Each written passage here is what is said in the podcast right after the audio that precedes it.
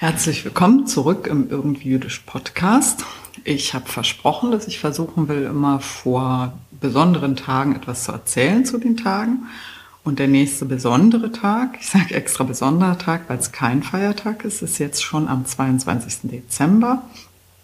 Und zwar wird der Asara Betevet begangen. Asara Betevet heißt einfach nur der zehnte Tevet. Nebukadnezar, der zweite König von Babylon, steht vor Jerusalem. Die Belagerung beginnt. Es ist der zehnte Tevet. Nichts anderes erinnern wir uns an diesen Tag. Der zehnte Tevet erinnert eben an diese Belagerung, an den Beginn der Belagerung und wird als kleiner Fastentag begangen. Als kleiner Fastentag deshalb, dass er da eben nur von Sonnenaufgang bis Sonnenuntergang äh, begangen wird, also gefastet wird, nichts essen und nichts trinken. Normale Fastentage im Judentum sind immer von Sonnenuntergang bis Sonnenuntergang. Der zehnte Tevet ist auch der Beginn des sogenannten babylonischen Exils, äh, wo das Volk, aber vor allem die Eliten nach Babylon verbracht wurden und von dem am Ende nur der babylonische Talmud oder nicht nur vor allem der babylonische Talmud geblieben ist, der eben dort entstand. Im Land selbst bleiben nur die Ärmsten der Armen, um die Weinberge und die Felder zu bewirtschaften. Die Belagerung endet letztendlich, und deshalb ist selbst der Beginn schon so wichtig, in der Geschichte, in der Zerstörung Jerusalems und in der Zerstörung des ersten Tempels, so zumindest jüdischen Quellen. Da kann man ganz viel nachlesen. In den Büchern Daniel, Jeremia und Ezekiel geht es quasi fast nur um Nebukadnezar und die Belagerung und das Exil. Es gibt aber auch noch einen anderen historischen Nachweis, und zwar auf einer Tontafel, die man heute im British Museum findet.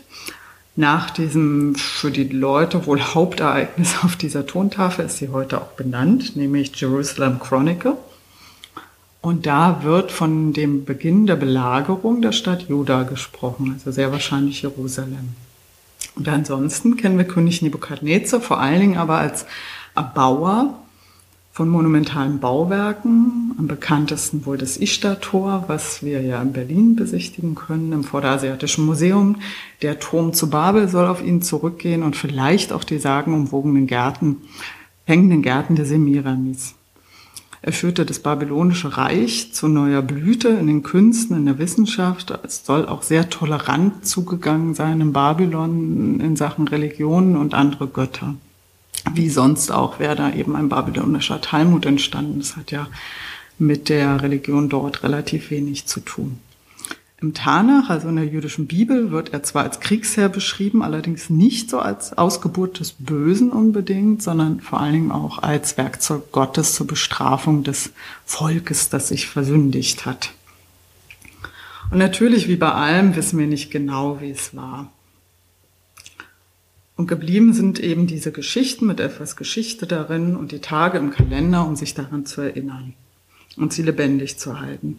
Allerdings hat der Tag heute aber auch noch eine andere Bedeutung erlangt als Tag des allgemeinen Kaddisch. Das hat irgendwann das israelische Oberrabbinat ausgerufen weil besonders ähm, nach der Shoah es einfach vonnöten war, dass man einen Tag hatte, an dem man das Kaddisch sprechen konnte für seine Angehörigen, von denen man den Todestag, die Jahrzeit nicht kennt. Das ist heute eben der zehnte Tevet. Und so sieht man, dass Tage manchmal dann eine andere Bedeutung bekommen. Das passiert ganz natürlich, manchmal eben auf Anweisung so wie vielleicht auch Weihnachten für die meisten von euch inzwischen eine ganz andere Bedeutung hat, als sie ursprünglich hatte. Und egal, was für eine Bedeutung es hat, ich wünsche euch schöne Feiertage und falls wir uns nicht mehr hören oder lesen, einen guten Rutsch und vor allen Dingen passt auf euch auf. Das war's von mir für heute. Danke.